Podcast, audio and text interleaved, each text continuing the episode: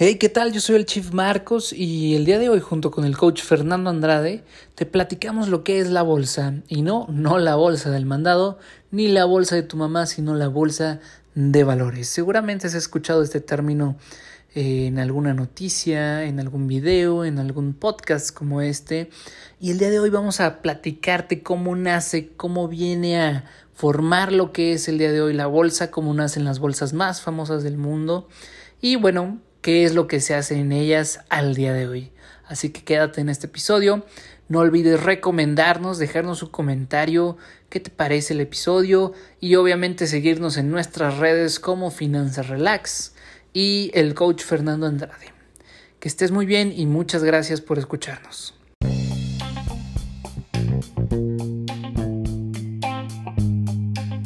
Hey, ¿qué tal? Bienvenido a Finanzas Relax.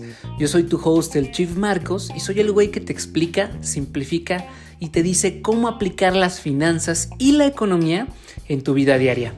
Así que relax, que hoy aprenderás algo nuevo.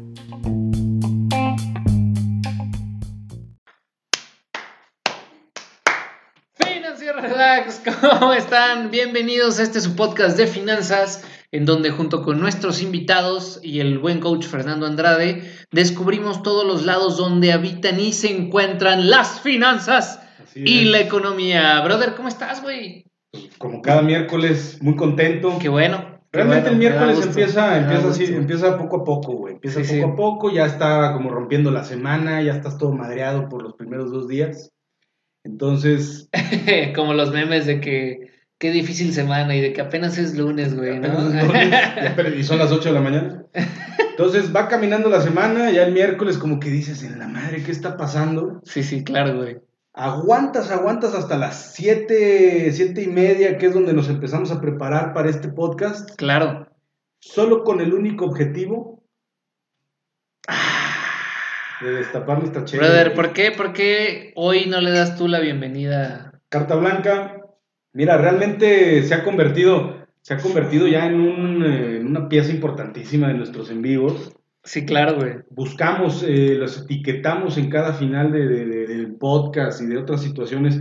No podemos hacerlo en la mañanera porque es a las 8 de la mañana, nos veríamos muy ridículos. O sea, sí podríamos, ¿no? Pero... Bueno, sí lo, hacemos, sí lo hacemos, realmente no estamos tomando café, estamos... está la cheve ahí en, la taza de café. Pero Carta Blanca patrocínanos, ya estuvo. Patrocinados, bienvenida a Carta Blanca. Oye, nos hicieron un comentario el lunes el buen César, César de Crosamaris, y nos decía, échenle ganas a la producción. Y pues tiene razón, güey. Sí, sí, claro. ¿Qué onda, Carta Blanca? ¿Cuándo nos vas a patrocinar? bueno, ¿cómo se llama el, coach? El... César, César, César. César, pues métele una lana, güey. Sí, aquí. patrocínanos, César. bienvenido, ¿no? Bienvenido bien, 200. Brother, saludcita. Saludcita. Salud, bienvenidos a todos.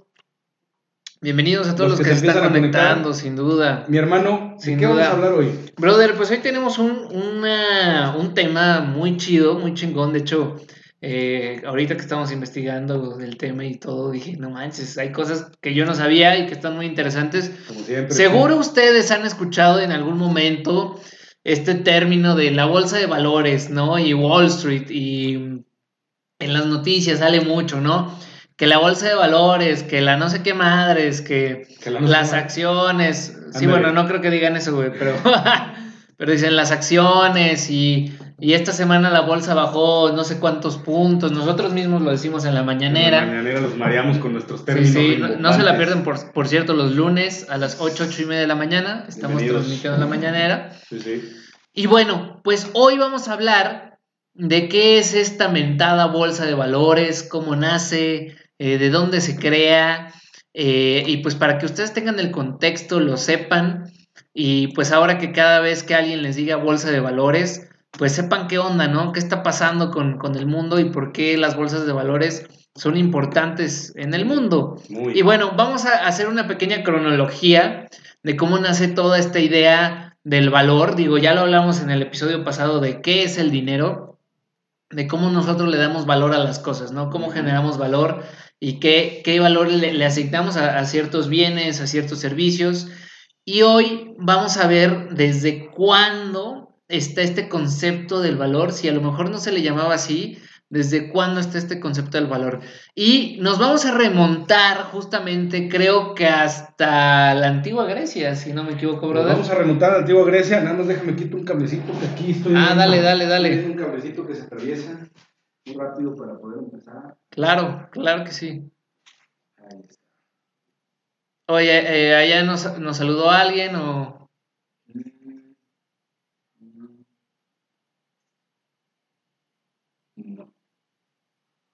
¿Qué está pasando? ¿Qué díganme qué está pasando. Vamos, con, un poco de problemas técnicos, pero ahorita vamos en vivo en Finanzas Relax. Creo que mi celular se volvió loco y, estamos tratando de transmitir en Instagram. Ahí ustedes disculpen.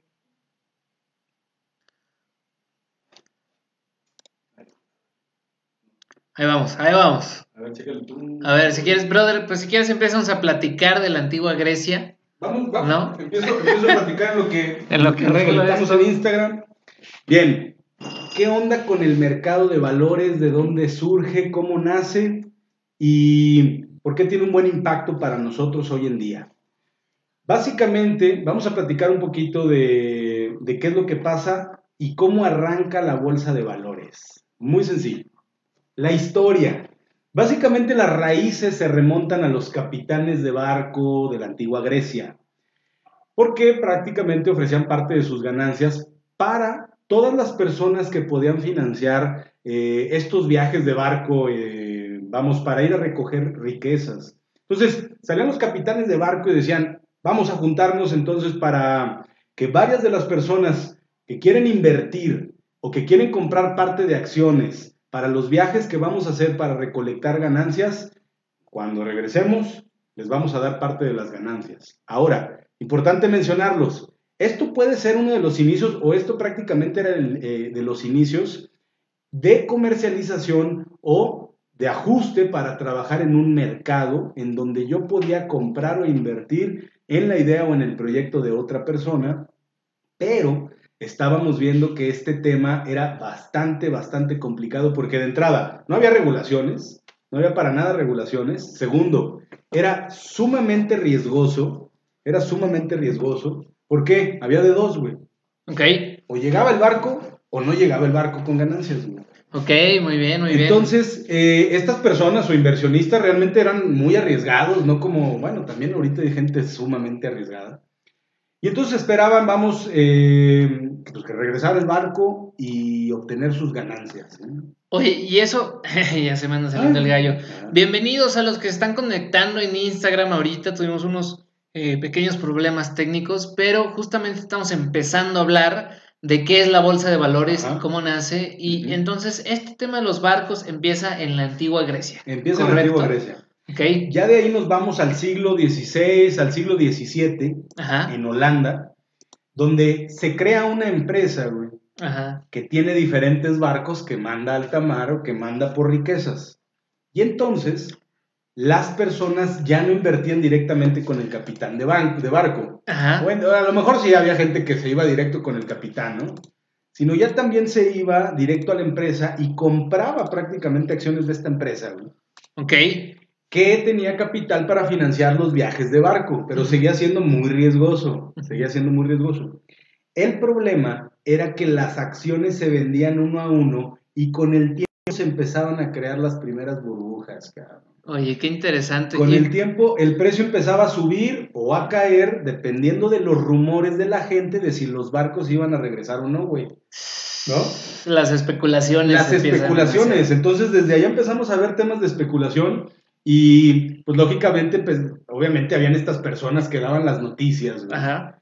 Y desde ahí empezaba a haber manipulaciones de mercado, porque los que daban las noticias podían asustar o no a las personas. Ok. Y, y, vamos a irnos caminando, vamos, en este rollo que está muy interesante, para poder descubrir cómo al día de hoy el tema de la especulación sigue moviendo mercados de manera muy, muy importante. Sí, sin duda, sin duda. Oye, y fíjate, yo quiero agregar aquí una referencia que justamente estabas Em, platicando ahorita, el tema de las bolsas de valores, si bien nacen hacia las expediciones eh, de los barcos, una, una de las eh, pues primeras eh, bolsas de valores que nacieron o cómo se empezó a hacer esto ya como más en forma, pues fue justamente a través de los barcos y yo me quiero remontar a que ustedes se acuerden de las películas como la de Los Piratas del Caribe, güey, con la East Trading Company, ¿no? Ah, cabrón, eso yo no me lo sé. Entonces, justamente en donde están todos estos centros eh, navieros, donde llegan, empiezan a llegar todos los productos de otros países, eh, donde empieza a haber una ruta muy interesante, eh, rutas comerciales, empiezan a hacer esto eh, de llenar un papel, empezar a juntar capital y darle una parte de las ganancias a las, a las personas que pues le invertían en ese sentido, ¿no? Para que cuando el barco regresara, las personas recibieran un interés a manera de dividendos, güey. Entonces estos eran los primeros dividendos. Y ahí te va esto que está muy interesante. Después de que pasa el tema de que, nos platicaste de Grecia este, y un poquito del tema de los barcos, eh, la primera bolsa de valores que se conoce nace en Bélgica, o sea, ya un poquito más eh, de, manera formal, nace en Bélgica en el siglo XVI, si no me equivoco. A ver, chécalo, güey, nada más aquí. Vamos a revisar, vamos a revisar. Eh, sí. En el siglo XVI y nace en Brujas, en Bruges, Bruges, no sé, no me acuerdo cómo se, cómo se pronuncia. Brujas. Pero Brujas, digo nada más como una referencia cultural, tiene uno de los bares del Delirium donde eh, tienen más de 360 estilos de cerveza diferentes, güey. Órale, qué chingo. ¿Ya ha sido? Obviamente. Pero ya no me acuerdo. Uy, pero no, recuerdo. No recuerdo cómo estuvo. Y resulta que en un edificio de la propiedad de la familia noble Van der... Van der... Van der Weyden. no sé. Van der donde se realizaban importantes transacciones económicas. Ahora, ¿cuál es la cosa que los va diferenciando y cómo se empieza a formar el tema de la bolsa de valores? Resulta que en la fachada de este edificio reposaban tres monederos de piel en forma de bolsa, güey. Ok. ¿No? Entonces, el escudo familiar eran tres bolsitas de piel. Entonces, con el tiempo, debido también al apellido Wers, que es como bolsa, supongo yo, este, la gente empieza a conocer este lugar como la bolsa, güey. O sea, le empieza a conocer estos lugares, a estos mercados, que de hecho, si nos remontamos a, la palabra mercado, pues literalmente antes era el mercado donde todos se gritaban y se vendían y se compraban cosas, ¿no? Y por eso estos lugares donde se generan las transacciones financieras y de intercambio de papel, se les empieza a conocer como bolsa. Me voy un poquito más atrás a un dato que, también, saqué, porque eh, empiezan a aparecer los corredores de bolsa, güey. Ok. Pero los corredores de bolsa, me voy un poco más atrás, no les voy a dar fechas, es, es irrelevante, pero empiezan a estar estas personas que se hacen llamar los corredores de bolsa, que eran los intermediarios que movían las acciones en la calle, güey. Ok. Entonces estaban ellos en la calle y se sentaban, ponían así como, ponían su mesita, güey, y ahí mismo empezaban a llevar registro de los inversionistas que compraban y vendían, pero, la, vamos, la, el nombre de los corredores o de los brokers empieza a hundirse porque también empieza a haber manipulación en el mercado, como la, como la historia de los Goldsmith. Sí, sí. No sé si recuerden la semana pasada que platicábamos de la historia de los Goldsmith, que eran estos eh, personas que utilizaban el, metal, vamos, para hacer armas. Pues diferentes cosas, claro.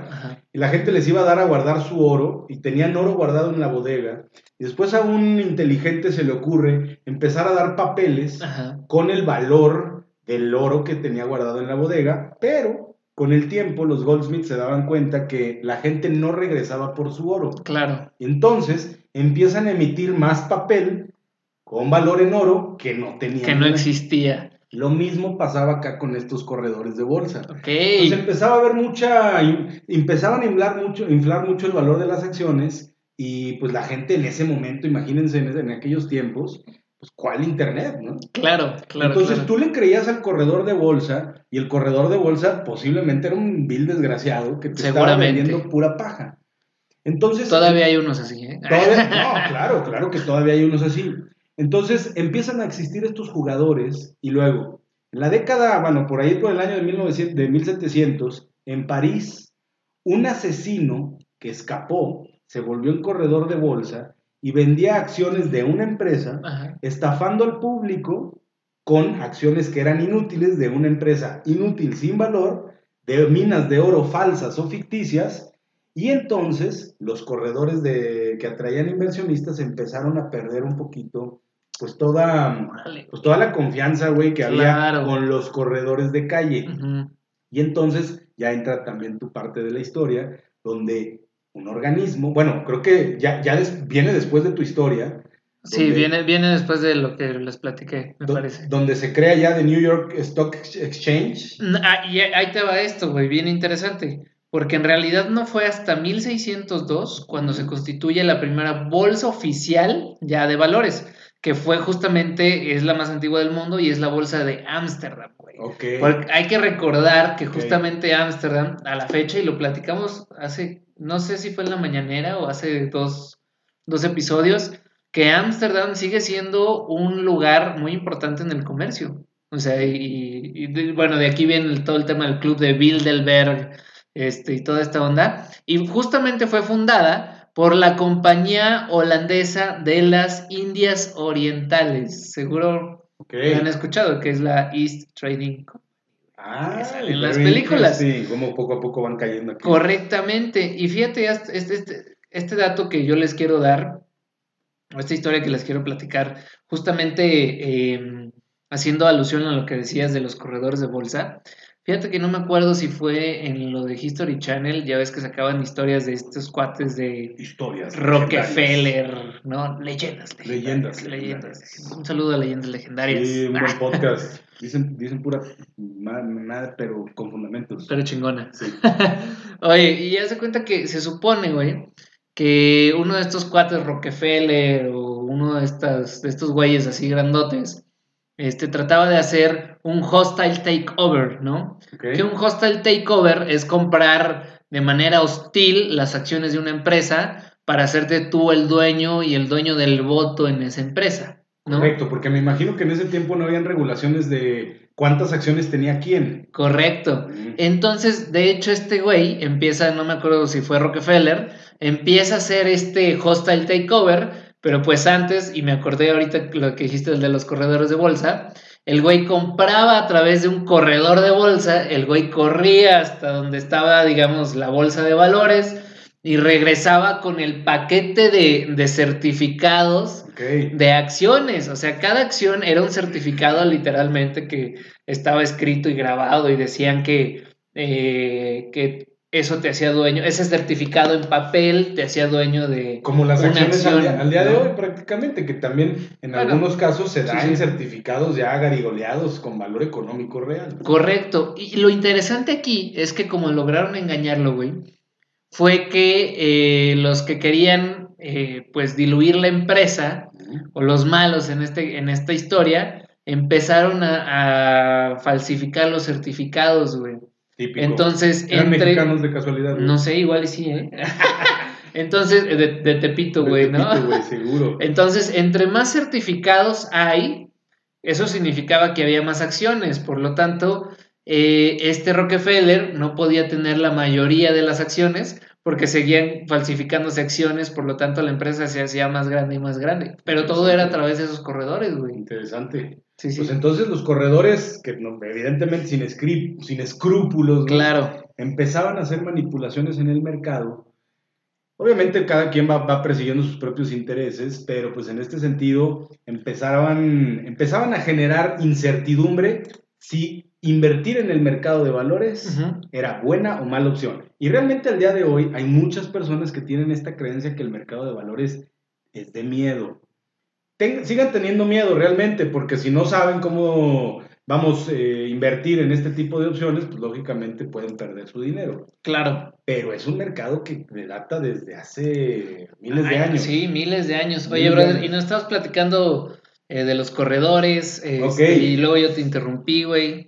Vámonos, va- vámonos a dónde se empieza a crear Wall Street, güey. Ándale, güey. Ah, mira, es más, si me dejas empezar Dale, dale. tantito, Sí, güey, Sí, sí, sí. y luego nos cuentas la historia interesante que tenías, Ok. porque resulta que, bueno, eh, la idea de, de los títulos de, de una compañía se desarrolla hasta el siglo XVII con la formación de las compañías como eh, el East Trading Company, ¿no? Que justamente eh, es como pues, cuando empiezan a dar certificados por el valor de una inversión, ¿no? Y luego viene eh, justamente lo que platicabas, que resulta que al mismo tiempo, más o menos cuando se va haciendo la Bolsa de Valor de Londres, el, el LSI, que es London Stock Exchange, por sus siglas en inglés, eh, empieza a formarse la, bolsa de valores de, Nueva York, que ahorita es la más grande del mundo, güey, ¿no?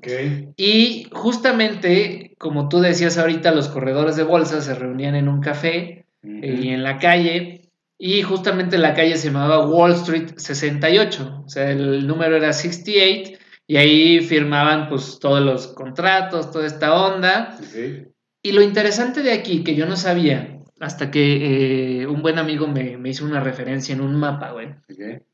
Es que resulta que donde está Wall Street, o sea, por, la, por donde está Wall Street, ya ves que eh, Nueva York pues tiene colindancias ya con el mar, güey, ¿no? Entonces, se supone que en esa área llegaban todos los barcos y entonces por eso todo el comercio se generaba en esa zona, güey. Correcto. Entonces, muy interesante cómo en realidad nace de un tema de, que pues, eran las rutas comerciales, ¿no? Correcto. Y bueno, tú nos ibas a platicar lo interesante de la bolsa de no, Nueva York. No, no lo interesante, sino prácticamente Wall Street se convirtió en este lugar en donde se tomaban este tipo de tratados, reunidos bajo un árbol de Bottom Wood. Ah, ¿cómo, está eso? Para la subasta de acciones, de barcos, de minas, y los corredores obviamente cobraban comisión por estas transacciones que hacían. Los comerciantes eh, firmaban estos documentos que se conocían como, como el acuerdo de Bottom Woods, como acuerdos de Bottom Woods. Porque, porque, era abajo de un árbol. Ah, no mames, oye, está buena. Oye, y aparte, ¿sabes qué? Me gustan mucho esas referencias porque de hecho hoy aprendí de leyendas legendarias. Digo, esto no tiene nada que ver, pero un dato muy curioso.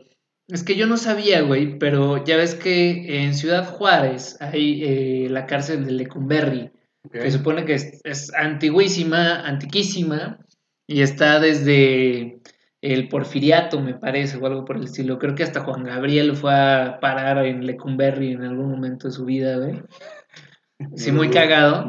pero la referencia a la que voy con, lo que decías de, de los contratos Bottom Woods, porque se hacían abajo del árbol, es que justamente en ese entonces era delito eh, ser homosexual, güey, ¿no? Y resulta que como nada más existía esa cárcel, ahí había hombres, mujeres, niños, ¿no? Entonces dividían las, el ala A, por ejemplo, era la de los hombres, el ala C era la de las mujeres, el ala D era la de los niños y el ala J era la, la de las personas que habían cometido el delito de ser homosexuales, güey. Entonces, por eso le empezaron a decir Jotos, porque eran los del a la J, Y de ahí viene la expresión que, Jotos. que les dicen, bueno, que no, es, correcto, pero que seguramente hemos escuchado que se les dice, bueno, no se les dice, pero que se les ha llamado vulgarmente jotos a las personas homosexuales, güey. Pero es por eso, güey. Oye, güey, te voy a decir una, te voy a decir otra. Eh, te voy a decir otra. Resulta que hace mucho tiempo, la historia ya bien transgiversada, ¿no? Hace mucho tiempo, había una, no sé, güey, digamos que acá en la era de la esclavitud, ¿no? Ya por los egipcios. Eh, había una tortura que se le llamaba tripaleare. Tripaleare. Ah, cabrón. Bueno, los esclavos cuando salían a trabajar, güey, pues chido, salían a trabajar y desempeñaban su, labor y obviamente... Digo, no creo que chido, güey, ¿no? Pero... No, para nada, para nada sí, sin duda. Eh, sí, eran esclavos y listo, ¿no? Regresaban a dormir y trabajar y dormir y trabajar. Cuando un esclavo no podía trabajar porque estaba enfermo, porque estaba, porque tenía alguna situación física donde no podía trabajar, lo castigaban, güey. Ajá. Y la tortura era, estoy hablando de, latín, ¿no? Tripaleare. Ajá. Y era básicamente que lo amarraban con las manos a dos palos Ajá. y ponían otro tercer palo para que no se sentara, güey. Y todo el día estaba amarrado ahí. Todo el día sufriendo, güey, la tortura. Obviamente cuando regresaba y veía a sus amigos, pues ellos también habían sufrido una tortura porque iban a trabajar, pues a desempeñar lo correcto. La esclavitud. Ajá, desempeñar la, la esclavitud, pero resulta que el término tripaliare empieza con, vamos, evolución léxica Ajá. y se convierte en lo que ahora conocemos como trabajo, trabajo, güey. Nah, güey. Entonces realmente el origen de la palabra trabajo, güey, Ajá. ir a trabajar, güey, es ir a... des- A Vamos, sufrir. viene, exacto, güey, viene, viene de un tema de esclavitud, Qué cabrón, duro, ¿no? qué duro. Entonces, Son bueno, los esclavos modernos. somos los esclavos modernos, bueno, los que salen a trabajar este, y que no les gusta su, su, su labor, ¿no? Claro. Entonces, bien, Bottom Woods. Bottom Woods, después está todo este rollo donde los cuates abajo del árbol hacían estas transacciones y compraban, Ajá. vamos, hacían estas transacciones, pero muchas veces no estaban reguladas. Entonces, en un esfuerzo por regularlos, se crea The New York Stock Exchange. Ya estamos hablando de que estamos claro. en Wall Street. Y esto sucedió, eh, vamos a, para mantener a puerta cerrada todas las transacciones que se hacían en el mercado para financiar las operaciones de diferentes empresas o diferentes, sí, prácticamente empresas que ya existían en el momento, pero fuera de los corredores de calle. Y entonces sacan al público de... Porque cuando estaban debajo de los árboles, güey, pues cualquier persona podía Sí, llegar claro. ¿no? Y, o, o operar o comprar y vender acciones a través de su corredor, a través de su broker. Pero cuando un inteligente decide poner, empezar a poner regulaciones, entonces se crea The New York Stock Exchange, prácticamente, que es este organismo que al día de hoy sigue regulando las operaciones del mercado de valores, en este caso de Nueva York. Sí, claro. Y entonces, dentro de la cafetería Tontin, Tontin, Tontín, tontín, güey. es correcto, se meten y empiezan a hacer las operaciones ahí, pero ya esa puerta cerrada. Entonces, el público que quería invertir sí o sí debía contratar a un corredor prácticamente certificado por the New York Stock Exchange y con esto empiezan, continúan regulando prácticamente las operaciones. O tratan de regular. Tratan de regular porque... De mejorar la regulación. Ahorita te voy a platicar de otros desmadres que hacían también allá adentro. Oye, está cabrón, ¿eh? Y fíjate, bueno, nada más como un dato adicional, la bolsa de Nueva York nace en 1792, la de París en 1794, la de Madrid en 1831 y la de México, para los que se están preguntando, ya se me perdió aquí el dato, pero pues ahorita lo saco, está aquí, en 1894, güey. Muy, muy, Mm. muy contemporánea. Muy contemporánea, Muy es algo muy nuevo y de hecho yo me acuerdo que, que platicábamos con este eh, cuate, ¿cómo se llama? El, tu amigo de México, ¿Cuál de todos? el que era financiero también. Mm, ¿Rodríguez? ¿Holguín? ¿Eric? Eric, con el buen Eric, este, y justamente me decía que en realidad, bueno, ah, en ese momento, ya fue hace unos dos, tres años que, que platicamos, pero él trabajó en la bolsa y no hay, justo creo que a lo mejor por el hecho de ser muy nueva, este, pues no hay tanta bursatilización, es decir, no había tantas, tantos agentes participando dentro de la bolsa de valores, ¿no? Es importante mencionar que, que muchos, o sea, cada país casi casi que tiene Sí. su bolsa de valores, vamos a ponerlo así. Entonces, para continuar con la historia, eh, por ejemplo, la Bolsa de México prácticamente regula los intangibles, bueno, sí, prácticamente, ¿no? Los, Sí. Eh, activos financieros que se pueden comerciar en el mercado de valores. Es importante también decir que el mercado de valores es como el mercado que se pone los domingos afuera de tu casa. Sí, correcto. Hay muchos actores Correcto. dentro del mercado de valores, así como hay muchos actores dentro en el mercado que se pone afuera de tu casa. Aquí en San Luis Potosí hay un mercadito que se pone que se pone afuera de balcones del valle, Ajá. donde hay unos taquitos de barbacoa muy buenos, se los Ah, sí, recomiendo. están muy ricos. Luego, sí, vamos este domingo. Sí, están muy buenos. Bien, entonces en el mercadito de tu, de afuera de tu casa está el tipo que vende abarrote, está el tipo que vende frutas y verduras, está el que vende las, las, las garnachitas o los taquitos de barbacoa, está el que vende las carnitas de puerco, está el que vende las, los botes de basura, los Ajá. cosas de plástico, está el que vende frutas exóticas. Hay muchos actores dentro del mercado que está fuera de tu casa. Claro. Llega la gente, los inversionistas, vamos a ponerlo Sí, así, sí. o los consumidores, y llegan a comprar un producto eh, que para ellos es necesario. Y este producto lo pagan al valor del mercado. Correcto. ¿Cómo se fija el valor del mercado? Volvemos a lo mismo que siempre hemos platicado, la oferta y la demanda. Si, el, si la persona que vende frutas en el puesto A vende la manzana a 5 pesos el kilo y la persona que vende frutas en el puesto C vende la manzana a 6 pesos el kilo, Ajá. la gente le va a ir a comprar al de 5 pesos. Lo más probable. Lo más probable. Lo más que probable. no lo hace, bueno. Sí, depende de la calidad, depende del servicio y muchas otras cosas que ya y, se van a involucrar. y a ver, déjame, déjame aventarte algo, güey. A ver si, si puedo resumir una clasecita de microeconomía En, en, en dos minutos. en dos ¿no? minutos, en un minuto, güey. Ah, Estilo TikTok. Vamos. Entonces resulta, güey. Entonces, el puesto A vende las manzanas, dijimos manzanas. Manzanas. Manzanas eh, en 5 pesos. El puesto B las vende en 6. Y el puesto C las va a vender en 8, ¿no?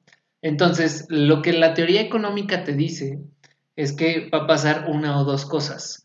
O bueno, primero lo que te dice los precios que, la están, que están dando los productores de manzanas es que los productores están dispuestos a producir manzanas a ese precio y a una cierta cantidad, ¿no? Digamos que cada productor vende 10 manzanas, entonces cada productor está dispuesto a producir 10 manzanas a un precio de 8, 6 y 5, Ok. ¿no? Pero te dice que hay también una demanda, ¿no? Sí. Entonces, la demanda, en teoría, lo que pasaría en este mercado es que tendría que llegar a un equilibrio en donde los precios de los tres puestitos de manzanas lleguen a ser uno mismo.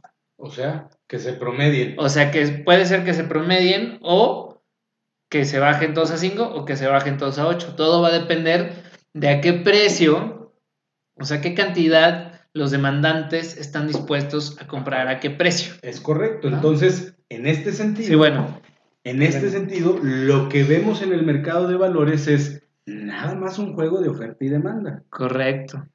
Si llegan personas y compran a tanto precio es porque consideran que el precio de ese activo, vamos, va en confluencia a la realidad, ¿no? Entonces yo estoy dispuesto a pagar 100 dólares por la acción de la empresa tal. Si más personas llegan y compran y compran y compran y compran, lógicamente el precio de esa acción se va a ir para Correcto. arriba. Porque hay más compradores dentro del mercado o hay más toros dentro del mercado. Porque Ah, ya, para buenos esto- conceptos. buenos ya, para estos, ya para estos tiempos eh, se empezaba a acuñar el concepto del toro y del oso. Ajá, que lo van a escuchar como bullish y bearish. ¿no? Bullish, bullish es un mercado alcista, porque el toro ataca hacia arriba, Con los con cuernos. los cuernos ataca hacia arriba, y bearish es un mercado bajista, porque el oso ataca hacia abajo. Claro, así con las garras, ¿no? Digo, los que nos es- los que nos van a escuchar y no nos van a ver van a decir qué ruidos extraños están haciendo estos Sí, pendejos. que, sí, ¿no? pero bueno, el oso pues da el zarpazo, ¿no? Hacia abajo.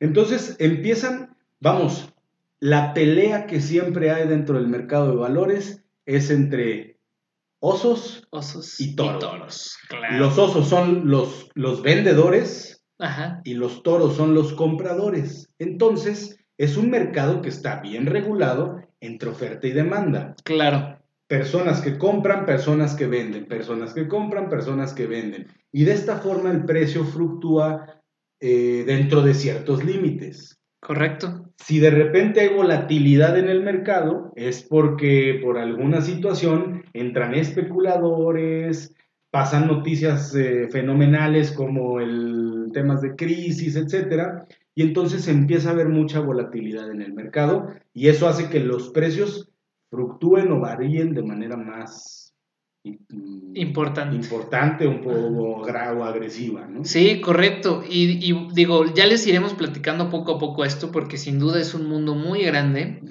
Pero, eh, digo, volviendo a lo que decíamos, entonces en estas bolsas de valores o estos mercados, justamente que por eso se empieza a acuñar el término mercado, y luego bolsa de valores, pues porque es el lugar en donde se hacen las transacciones monetarias, pues empiezan primero las empresas, como veíamos con lo de East Trading Company, ¿no? Es correcto. Entonces, brother, ¿qué es la acción de una empresa? ¿Qué es la acción de una empresa?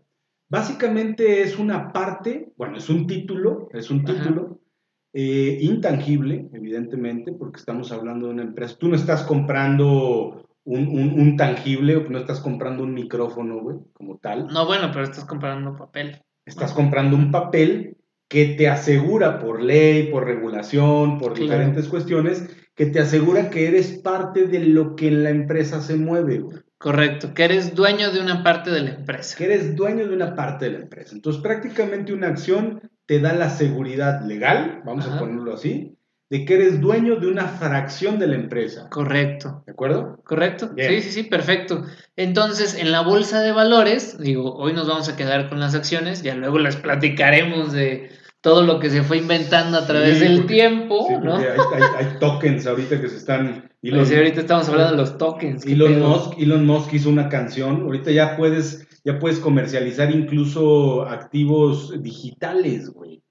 Elon Musk hizo una canción para un F, F, ahorita te voy a decir el concepto, y lo vendió en este mercado de, tokens digitales. Y también puedes vender eso. O sea, en el mercado de valores puedes vender lo que quieras. Sí, claro. Claro. Entonces, ahorita les vamos a hablar de las acciones, justamente como dice el brother. Eh, pues lo que se comercia en las bolsas de valores son las acciones de las empresas, que es una fracción de una empresa, o sea, un título de que tú seas dueño de una empresa. Es correcto. Ahora, ¿por qué las empresas eh, se animan o quieren ir a la bolsa de valores? Pues lo más común, eh, o bueno, tú complementame, es porque necesitan o quieren expandirse y quieren tener más dinero. Muchas veces, porque otras veces no saben ni lo que quieren, güey. Y de repente llega un río de dinero y es aquí donde empezamos a ver las tendencias del mercado. Entonces vamos a remontarnos un poquito a la historia y vemos que en aquel tiempo, pues lo que predominaba que era, la industria, la industria. La industria, La industria manufacturera, güey. En aquel tiempo la manufactura, en aquel tiempo los, los trenes, güey, los transportes. Oye, y, digo nada más, como un paréntesis extra, Cabe, cabe recalcar que eh, pues em, es cuando empiezan a hacer todo el tema del ferrocarril, los oh. Rockefeller con el petróleo. Te, voy a detener en el ferrocarril, te voy a platicar de la bruja de Wall Street. La bruja de Wall Street fue una mujer que se convirtió en la mujer más rica del, económicamente hablando del mundo en el periodo donde el ferrocarril tuvo su boom porque empezaba a comprar acciones de empresas ferrocarrileras. Ok. Y entonces cuando le platicaban a ella que cómo, cómo, cómo hizo su fortuna, daba uno de los primeros datos, que después este cuate del Dow Jones, el que hizo el índice del Dow Jones, también lo comentaba, y luego lo comentaba Warren Buffett, y luego lo siguen comentando los grandes. Nice, nice, Decía, esto está bien fácil, güey. Tú compras barato para vender caro, caro. Claro. Buscas la oportunidad donde está barata, la compras y después la vendes caro.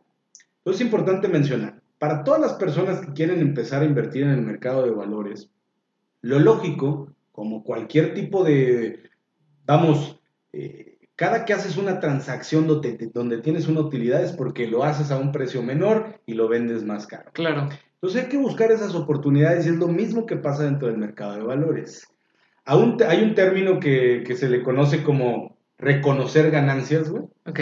En donde tú esperas una confirmación del mercado dependiendo de cómo está el valor de la acción y esperas que la acción esté en un nivel bajo de comercialización para comprar la acción. Ok. No compras nunca el Bitcoin, no lo compras cuando está en sus máximos.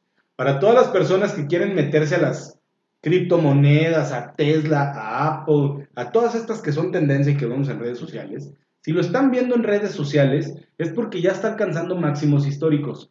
No entren ahí, porque lo lógico es que cuando llegan los máximos, las personas que entraron a un nivel menor empiezan a reconocer ganancias, empiezan a vender, cobrar, vamos, del valor de sus acciones y el mercado se reajusta y cae.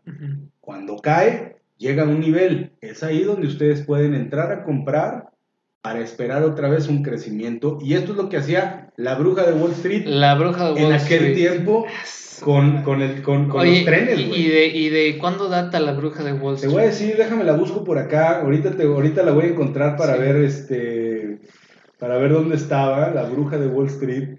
Eh, Oigan, y, y, justamente digo, hablando de, de, temas de ferrocarriles y todo esto, que es cuando empiezan a hacer eh, pues bueno, no, no a nacer, sino que está el, este auge de las bolsas de valores, que se empieza eh, a crecer empresas industriales, etcétera, etcétera. Un dato muy interesante es que justamente en 1894, cuando se funda la Bolsa Mexicana de Valores, es justamente cuando estamos en la presidencia de don Porfirio Díaz, güey. Sí, una de las cosas que trajo a la modernización de México fue la bolsa de valores, güey. Sin duda, porque aparte pasa lo siguiente. Lo que, lo que muchas veces sucedía era que las empresas como tal no tenían el capital para Sí. poder hacer estos proyectos de crecimiento importantísimos. Imagínense que la industria ferroviaria eh, requería de millones, millones de dólares para poder pues, construir obviamente su infraestructura. güey. Sí, claro. Y todo lo que eso representaba, porque en aquel tiempo las locomotoras, o bueno, los trenes y lo Sí. que eran carísimos. Es como ahorita tratar de invertir en el Hyperloop de Elon Musk, güey, que es este prácticamente fue el que fue al vacío. es- Sí, claro. Entonces, pues es muy caro. Ultra güey. rápido, güey. O invertir en estos cohetes que están lanzando, vamos, para que regresen y, y- y puedan aterrizar solos y no se tengan que destruir partes. Se está invirtiendo mucha lana. Es lo mismo que estamos viviendo. O sea, no hay nada nuevo, no hay nada nuevo. No se está Sí. creando nada nuevo. Hay innovación, pero no se está creando nada nuevo con relación a esto. Porque también en ese tiempo, güey, Ajá. cuando empiezan a crearse empresas de tecnología. Entiéndase que en ese tiempo la tecnología, híjole, pues era la máquina de escribir, ¿no? Claro. La tecnología claro, era la, bombilla eléctrica, la tecnología fue el teléfono, la tecnología fue... La, la bomba de para jalarle el baño, güey. Eso era tecnología. Las empresas que desarrollaban ese tipo de tecnologías, en el tiempo en el que estaba el auge, vamos, o la Ajá. creación de Wall Street y de todo este comercio, las empresas de tecnología eran las que ofrecían el mayor crecimiento en acciones, güey. Oye, qué interesante. Qué interesante, porque es lo mismo que vemos al día de hoy. La empresa tecnológica, por ejemplo, el año pasado, con todo y pandemia, las empresas de tecnología como Apple, Microsoft, Ajá. como Tesla, como Google, como Alphabet, este, fueron las que tuvieron un crecimiento encabronadísimo, güey. Oye, y qué interesante que dices eso, porque justamente la otra vez en clase estamos viendo. Voy por- eh, dale, dale. Justamente, bueno, yo estaba dando esta clase de, de microeconomía y lo que estábamos viendo es que este Alba Edison, que fue el que se robó o inventó el foco, güey, ¿no? Eh, Justamente su empresa, para los que no sabían, la empresa de este eh, Thomas Alva Edison es nada más y nada menos que General Electric, güey. Ah, sí. Una empresa que existe Sí. hasta la fecha. Sí, ¿no? no, es un monopolio, o sea, se podría decir casi casi un monopolio, güey. Y justamente él fue muy inteligente en el sentido de que él se alía con JP Morgan, Mm, muy inteligente. hijo, ¿no? Que para ese momento, imagínate, ya para ese entonces eran banqueros y ahorita JP Morgan pues es uno de los bancos pues más grandes del mundo, ¿no? Tiene varios fondos y todo. Tiene ¿no? muchos fondos y toda esta onda. Y justo en ese momento es cuando empieza eh, General Electric a cotizar en la bolsa de valores, güey, de Nueva. York. Ok. Entonces también un dato interesante. Claro, claro, porque al final de cuentas volvemos a lo mismo. Todo tiene que ver con mucho, mucho también con las relaciones que tú puedas Sí, hacer. claro, Pero, ¿qué es lo que empieza a pasar? Vámonos un poquito más contemporáneos, ¿qué te parece? claro. ¿Qué es lo que empieza a pasar? Obviamente empieza a ma- a madurar todo este tema del mercado de valores. Cada vez empiezan a meter más regulaciones. Y nos vamos a encontrar a un actor, güey, Ajá. que empieza con los primeros, con las primeras apuestas en corto Ok. en el mercado, güey. Mejor conocido como un despiadado, mejor conocido como el mismísimo eh, demonio o Lucifer, güey, del Ah. mercado de valores. Güey. Y era esta persona, era un broker, vamos, por ahí del año de los 1900, 1870, que empezaba a apostar en contra de las acciones. Ajá. Ahora, ¿qué es lo que hacía, güey? Este cabrón pedía prestadas acciones prácticamente, lo que, lo que viene siendo una, eh, un derivado casi casi, ¿no? Sí, sí, sí, pues de una venta en corto. Una venta en corto. Pedía prestadas acciones al valor de mercado actual y este güey era dueño de un periódico, güey. Ok. No sé si era famoso o no realmente, pero era dueño de un periódico. Entonces pedía prestadas acciones a, a precio de mercado Ajá. natural y esas acciones se las vendía a inversionistas. Pero les apostaba en corto, güey. Entonces él decía, estas acciones van a caer de valor.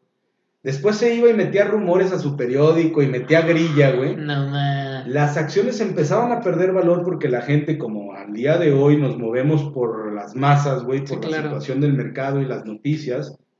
Ojo, los que están detrás de los noticieros y portales de noticias y portales donde te dan jerga financiera, tienen un dueño. Sí, claro. Y ese Menos finanzas relax. Menos finanzas relax. Toda, sí, todavía, Todavía. porque a lo mejor llega acá Gran Capital y nos dicen hablen de esto, ¿no? Que llegue JP Morgan y nos dé. Sí, ese día les vamos a decir, ¿sabes qué? Estamos vendidos, güey. Sí. Estamos vendidos a JP Morgan, hay que decirlo realmente. Claro. A BlackRock, güey. o BlackRock. Bien, entonces hacía que el precio de las acciones cayeran y volvía a comprar las acciones, pero al nuevo precio de mercado, que es básicamente un, un derivado financiero. Claro, correcto. Entonces, en este sentido, esta persona decía, órale pues, yo pido prestado una acción, güey. Ajá. Voy a mover tu acción y te voy a dar un rendimiento por ese, porque me estás prestando esa acción. Un spread, casi, casi. ¿no? Tú, Marcos, ¿quieres comprar la acción? Órale, te la vendo. Dame... La acción al día de hoy está en 10 pesos, güey. Ajá. Te la vendo. Tú me pagas a mí 10 pesos y te llevas tu acción, güey. Ahora, esa acción va a caer. Pues yo voy y en mi periódico empiezo a meter noticias y cosas para desvirtuar la empresa y empieza a caer el precio de la acción porque se empieza a comercializar por lo mismo, por el miedo de los inversionistas de que la empresa tiene notas negativas. Ok. Esa acción de 10 pesos baja a 5 pesos. Y luego te digo, mi hermano, pues ¿qué onda? Te compro la acción, güey. Ajá. Sí, sí, sí. De los 10 pesos que tú me diste, yo te doy 5 y me quedo con 5 de ganancia. Y regreso la acción al tenedor. Al dueño de la acción. original. Y yo me gané 5 pesos. Por estar manipulando el mercado, cara. Güey, y justo acabas de explicar la segunda manera en la que se hace, se hacen ganancias de manera tradicional en el mercado de valores. Que es el mercado ¿no? de derivados. La primera, la primera es justamente eh, en las acciones comprar barato y vender caro. Claro. Y la otra, pues sería eh, vender caro y comprar barato.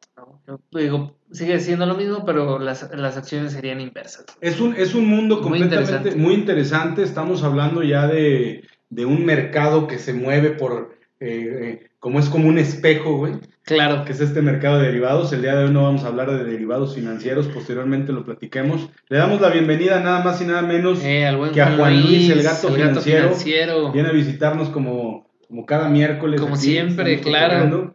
Entonces, bueno, bienvenido a Juan Luis el gato financiero que se va a quedar un rato con nosotros. Y se están diciendo pura jalada. ¿no es Ya sé. lo que están diciendo. Sí, sí. Luego, bueno, llegan los especuladores, llegan, eh, se llamaba Ryder J. Ryder J.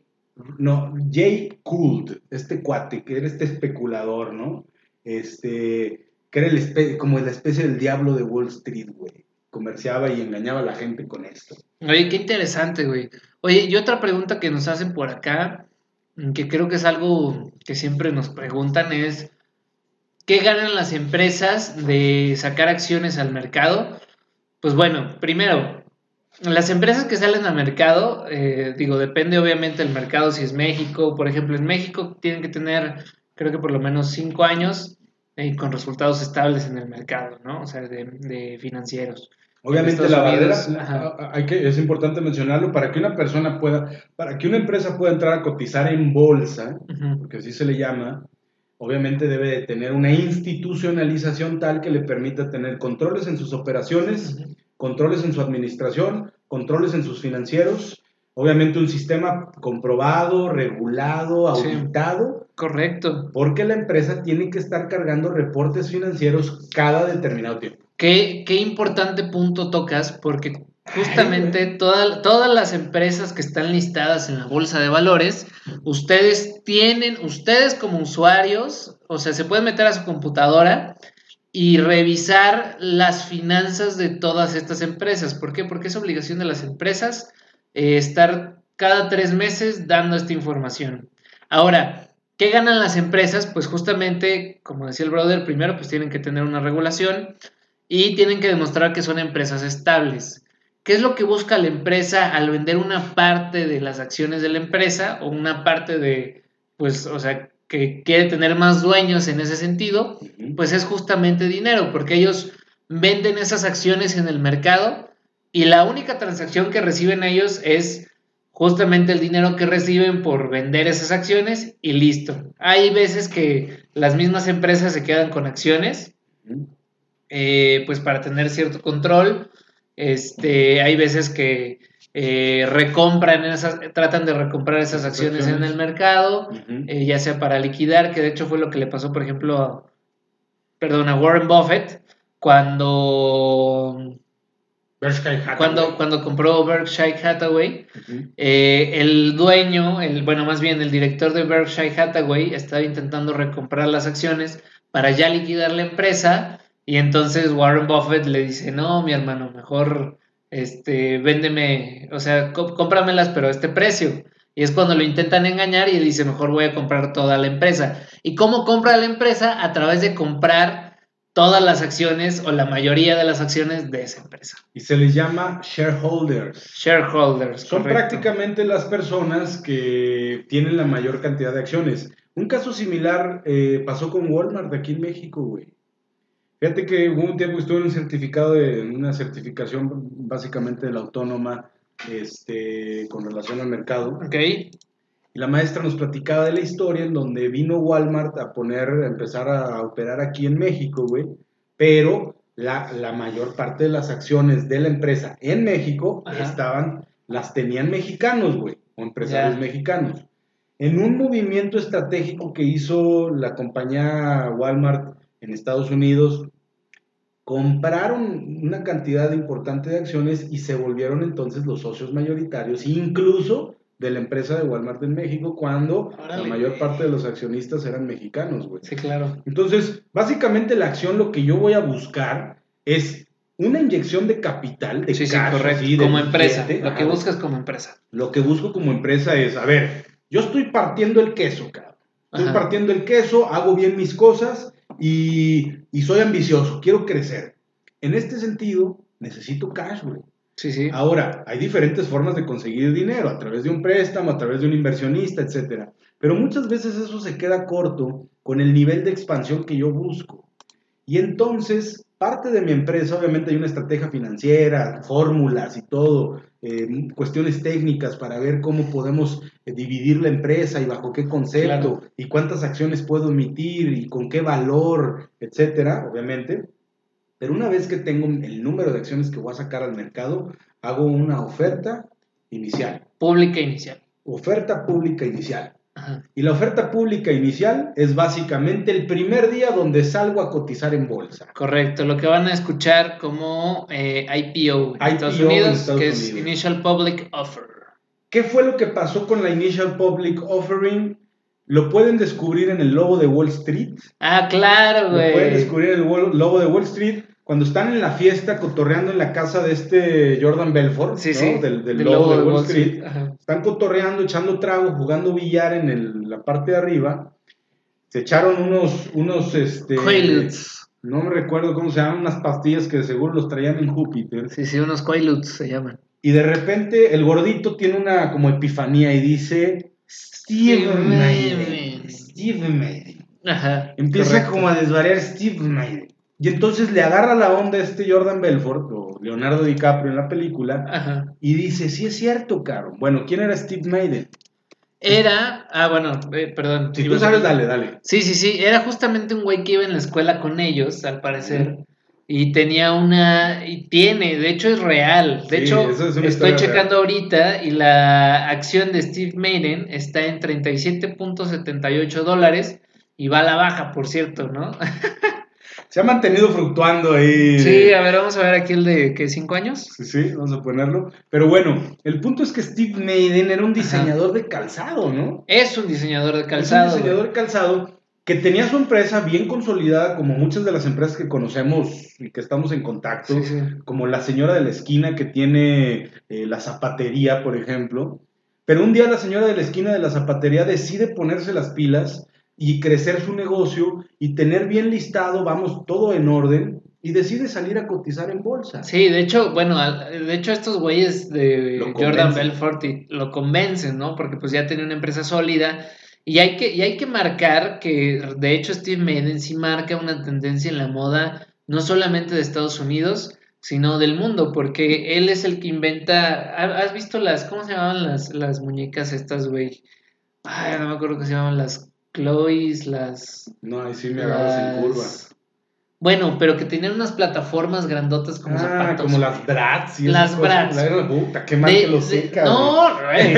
Pues, güey. Las Bratz, las Bratz, sí, sí. Resulta que las Bratz traían estas plataformas, estos zapatos de, de plataforma, y resulta que Steve Madden fue el que los populariza, güey. Fue el- es el güey que inventa las plataformas como zapato y lo populariza en Estados Unidos al- pues alrededor de eh, 1990, por ahí, güey. Por fue ejemplo. cuando sale a bolsa, güey. Por ejemplo, cuando ya es una empresa reconocida que no cotiza en bolsa, pero que, la, que está de boca en boca porque tiene tendencia, y de repente entra en bolsa, los inversionistas, mira, ahí están, güey. Sí, claro. Están con, están con el rifle bien, bien atinado, con la mira bien atinada, están preparados para que una vez que entren en bolsa, los inversionistas que saben qué tipo de empresa es, que es reconocida, que tiene buenos financieros y que va a salir en bolsa, están preparados así con el conteo regresivo hasta el momento en donde entra la acción en el mercado de valores para empezar a comprar la acción. Y en ese momento la acción se dispara, güey. Sí, y de hecho también existe algo que es eh, compra previa. Bueno, no, no me acuerdo cómo se le llama, pero hay ciertos inversionistas a los que los invitan a participar desde antes con la idea de que pues ellos cuando salgan a bolsa puedan ganar pues todo esto. eh, Sí, toda la todo, todo este dinero. Y de hecho, un ejemplo muy claro, no de esto en particular, pero del tema de la bolsa y cómo se generan especulaciones, es lo que vimos con Airbnb, güey. Ah, que por cierto No. no, va mal, eh, güey. Y es que justamente Airbnb, si ustedes se acuerdan, hasta hace un año no estaba listado en la bolsa de valores. Es decir, los dueños eran los únicos dueños y los De inversionistas privados que tenían, ¿no? Nada más los privados, es decir, nadie podía comprar Airbnb en, su computadora. Entonces, ¿qué pasa eh, ahora en 2020? Airbnb se fue, pero para el suelo, ¿no? Porque pues obviamente, eh, pues todos los viajes se cancelan, los viajes se, eh, pues se quedan Sí, sin, ya no hay los- los, hoteles se quedan sin huéspedes, eh, todos los Airbnbs pues se quedan sin huéspedes. Entonces, ¿cuál es la estrategia que hace con su nombre Airbnb? Dice, güey, somos muy famosos, eh, la gente le gusta nuestro negocio, tenemos fans dentro, dentro de nuestro negocio. Sí, sí. Entonces salimos a bolsa, hacemos una IPO, una oferta pública inicial, y este, o sea, este, este bonche, eh, bonche de acciones que vendieron al mercado público es lo que los ha salvado hasta el día de hoy. Porque justamente ellos venden estas acciones al mercado o sacan estas acciones al mercado y recuperan la lana que habían perdido durante la pandemia. Y eso que comentas es importante. Recordemos, todas las empresas o todas las personas que nos vayan a ver que tienen negocio, no me dejarán mentir. Hay épocas donde el flujo de efectivo no es lo, lo que los ayuda a crecer. Sí, ¿no? Incluso conozco muchas personas que de repente pueden llegar a tener problemas incluso para pagar la nómina, sí, sí. lo cual es gravísimo en una empresa y eso te indica que tu empresa está mal, cabrón. Si no puedes ni pagar la nómina, estás mal. Bien, en este sentido, ¿qué es lo que pasa? Tienes una empresa que se alimenta del, del tema de, de- de- de vacaciones, del tema de mm, turismo, Turismo, etcétera, etcétera, claro. de negocios, etcétera, y de repente por la pandemia todos se van a su casa y no hay turismo, no hay negocios, no hay viajes, no hay ocupación de los Airbnbs, güey. Sí. La empresa deja de percibir utilidades porque no hay comercio y se va pero si al caño, cabrón. ¿Por qué? Y todo lo que ya previamente se había invertido en oficinas a nivel internacional, en personal, en todo lo que se tenía que invertir, la empresa tiene que mantener el pago de la nómina, cabrón, y tiene que mantener el pago del costo operativo para poder seguir con sus operaciones. Pero Claro, ojo, para poder ya- seguir viviendo. para poder seguir viviendo, pero ya no hay flujo de efectivo, güey, se está acabando la sangre de sus venas. ¿Qué hace? Initial Public Offering. Y IPO. chécate-. IPO. Y chécate qué es lo que pasa. Empieza su acción, empieza la acción de Airbnb, y aquí tenemos un excelente ejemplo, es como Steve Maiden y muchas otras que salen Claro. constantemente al mercado. Y empieza su, su- su oferta pública en 147 dólares prácticamente, güey. De repente entran los inversionistas, se va la, la- la acción, se eleva a 164 dólares para Ay, después haber un reajuste del mercado y cae la acción a Pero 123 super reajuste, güey, ¿no? 123 dólares. De ahí vuelve a subir a 172 para caer a 137 y sigue su tendencia desde, vamos a ponerlo, desde diciembre, desde el 10 de diciembre, que es donde empieza a cotizar en bolsa, para que al día de hoy, 18 de marzo la acción esté cotizando en 200.9 dólares. Oye, pues muy buenos. Ahora, a los inversionistas que están metiendo comprando acciones de Airbnb, muchas veces no saben qué es lo que está pasando dentro de la empresa. Correcto. Lo pueden saber porque la empresa está obligada a emitir sus reportes mensuales, bimestrales, Trimestrales. trimestrales. Y entonces los inversionistas reciben esos reportes y dicen, ok, sí, la empresa vale 200 dólares la acción, Sí, sí. está bien. Pero recordemos que hay un, no sé, 50% de personas que leen esos reportes financieros y el otro 50%... O hasta menos, yo, le, yo diría. o hasta menos. Y el otro porcentaje de personas que están comprando acciones, porque lo puedes hacer a través de un broker y ni siquiera Sí, tener sí. idea de quién es Airbnb, Sí, pero correcto. puedes tener una parte de acción, muchas veces no sabes ni lo que estás comprando. Sí. Pero volvemos entonces a lo mismo, a la oferta y la demanda. Bueno, pues resulta que desde la inicial, la, la oferta pública inicial de Airbnb hasta el precio como está el día de hoy, que ojo, está formando un canal alcista, o sea, esta acción va para arriba, Ajá. ha tenido una valoración del 36.78%. Ojo, es importante mencionar esto porque ha llegado a niveles de hasta 219 dólares que representa un 48.52%. ¿Qué quiere decir? Que los inversionistas que entraron a comprar acción, eh, acciones de Airbnb en diciembre, el 10 de diciembre, Ajá. Para el 12 de febrero pudieron reconocer ganancias y haberse llevado en su inversión en prácticamente dos meses un 48%. ¿Qué quiere decir? Que si le metieron un millón de pesos a la acción de Airbnb, en febrero se hubieran ganado el 48%, o sea, 480 mil pesos en tan solo dos meses. En dos meses, cabrón. Aquí, aquí vemos lo importante de conocer bien cómo jugar en el mercado de valores. Sí, claro. Digo jugar, mm, especular o invertir, güey. Subirte a la ola, ¿no? Subirte a la Porque ola. yo sí creo, digo, en, el- en lo particular, y esto es mío, no se lo estoy recomendando a nadie, pero yo sí creo que Airbnb es una empresa que ha, Ha hecho demostrado. bien las cosas y que eventualmente cuando pase la pandemia, pues va a tener un, un avance significativo. Es Ahora, correcto. ¿Qué sigue? ¿Qué sigue con la historia para no irnos tan Sí, lejos? no, no, y de hecho lo único que iba a aclarar justamente es que eh, las empresas eh, cuando venden las acciones al público o hacen su oferta pública inicial, reciben un dinero por la venta de esas acciones y listo, se acabó. Ahora, los que mueven la acción ya de precio y todo esto son los participantes del mercado, ya no es la empresa, es decir, yo soy Marcos, empresa Marcos Patito SADCB, yo vendo una parte de mis acciones eh, con Fernando y Juan Luis, el gato financiero, y entonces lo único que yo recibo es ese dinero, ese, ese primer dinero que me dan por yo venderles mis acciones, pero el hecho de que esté subiendo y bajando ya es lo que provocan ellos eh, entre su oferta y su demanda de ellos. Es decir, yo, yo ya no recibo nada, ¿no? O sea, ya se quedan discutiendo Juan Luis y, y Fernando Es en esto, ¿no? Entonces, básicamente así es como funciona. Para no ahondar tanto en detalle, porque hay mucha información que podemos platicar sobre el tema del mercado de valores. Nada más un pequeño dato. Sí, sí. En 1832 llega un dispositivo que viene a revolucionar el mercado, cabrón, el mercado de valores. ¿Por qué?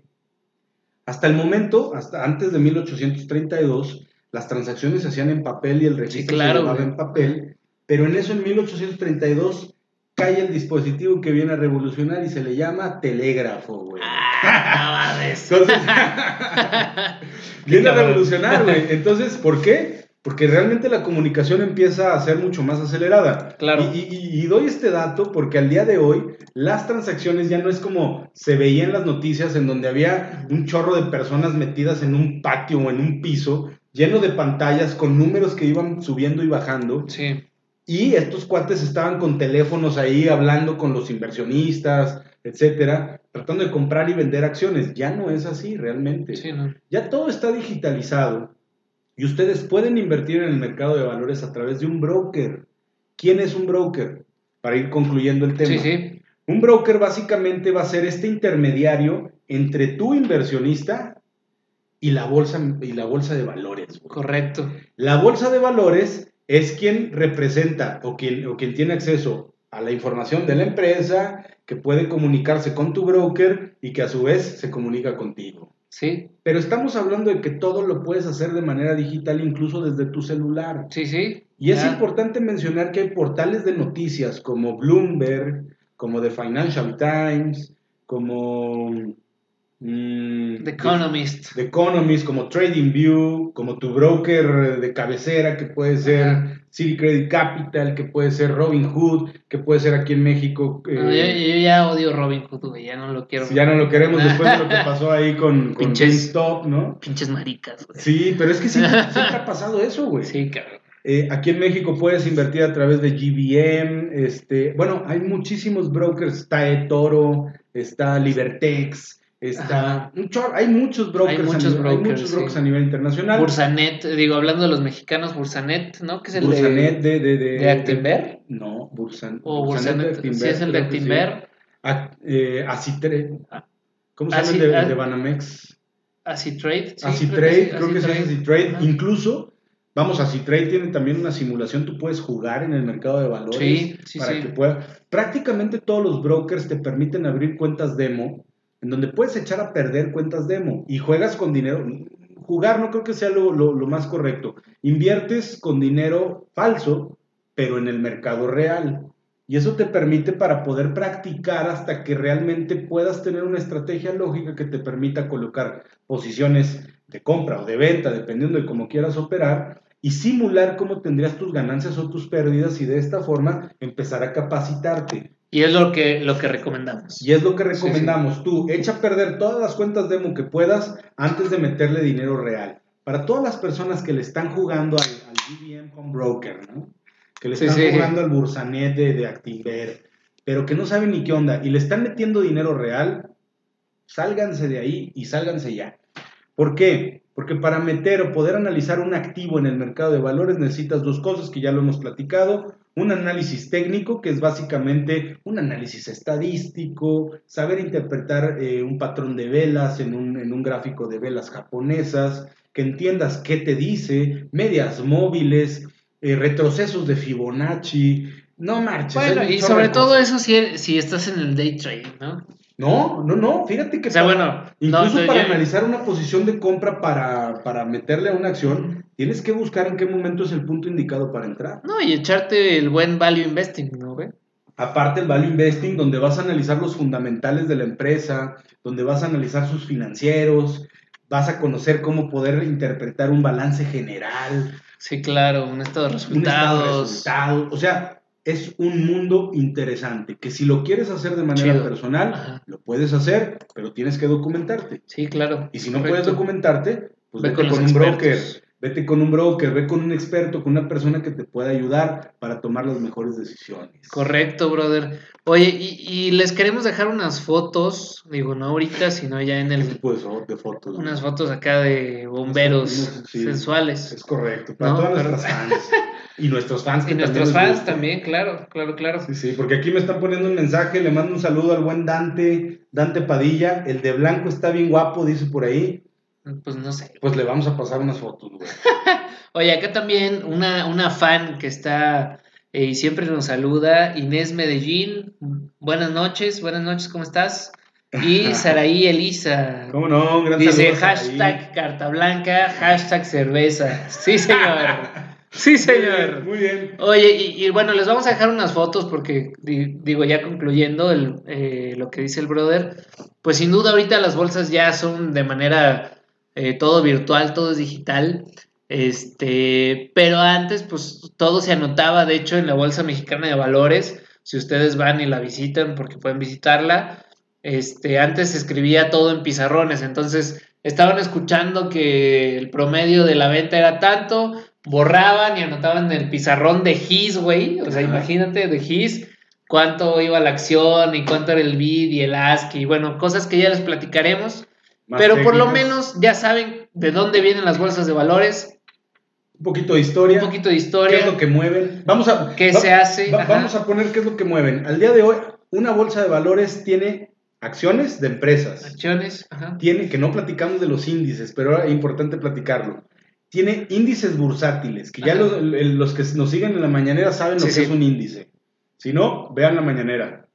Tienen futuros, Tienen, bueno, que son derivados financieros prácticamente, ¿no? Claro, o sea, podríamos decir que tienen derivados y tienen, eh, dentro de los derivados tienen opciones, futuros, forwards, swaps, este, Windows forwards, seals, collars, güey. No, es una cosa brutal. Este, opciones binarias, güey, call, puts, you name it, güey.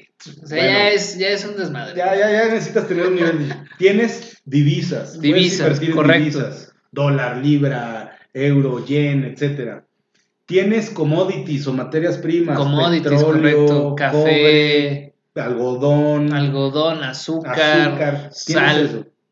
¿Qué más tienes, güey? Tienes, te voy a decir lo Criptos ahora, Tienes criptomonedas, tienes criptomonedas. Y tienes, tienes tokens, güey. Tienes tienes tokens, tienes bonos, güey. Tienes, ah, tienes el mercado de deuda. Dato importante, cuando recién salen los bonos del gobierno, los bonos son, en México son CETES prácticamente, certificados de la tesorería. O los bondes. O, los, bondes, o bondía, o etcétera. ¿Cómo, se llamaban los que estaban en la época de...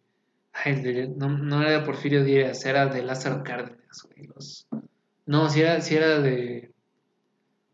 Ay, güey. luego les, hacemos un recuento de historia mexicana financiera, güey. Estaría bueno un capítulo. Estaría un, capítulo de historia, sí, sí, claro, claro.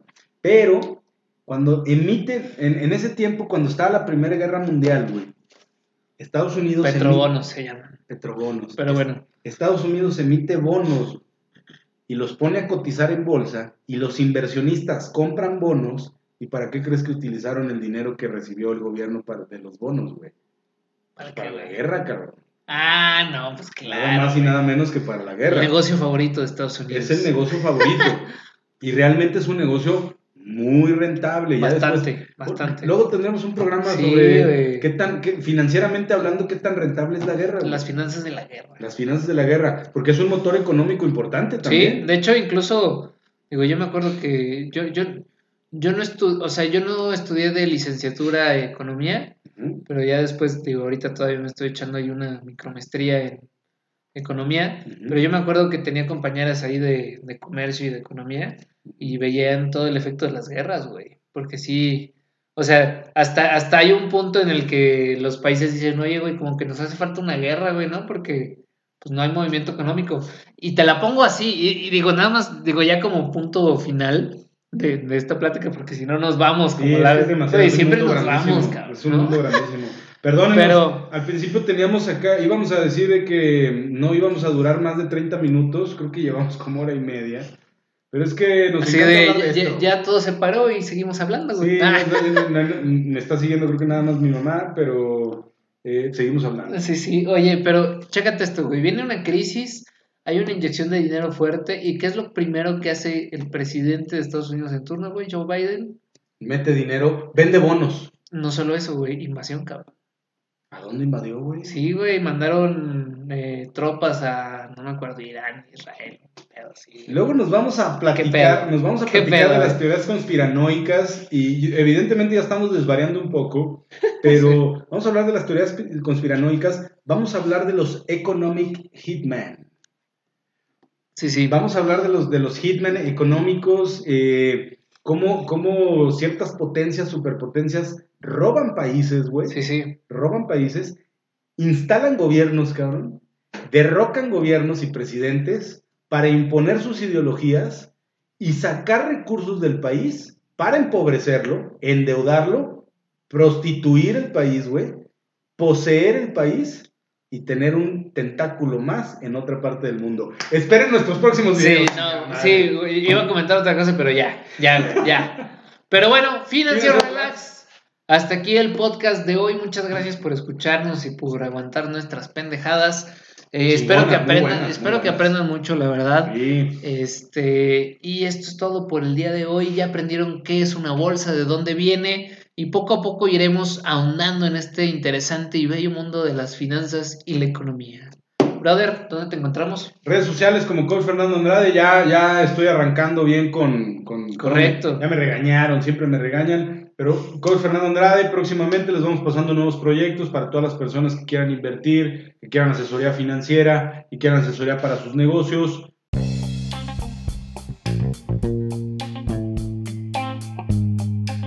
¿Te gustó este capítulo? Compártelo, dale muchísimo amor y nos puedes encontrar en todas nuestras redes como Finanzas Relax. Espero verte pronto por aquí y muchas gracias por escucharnos.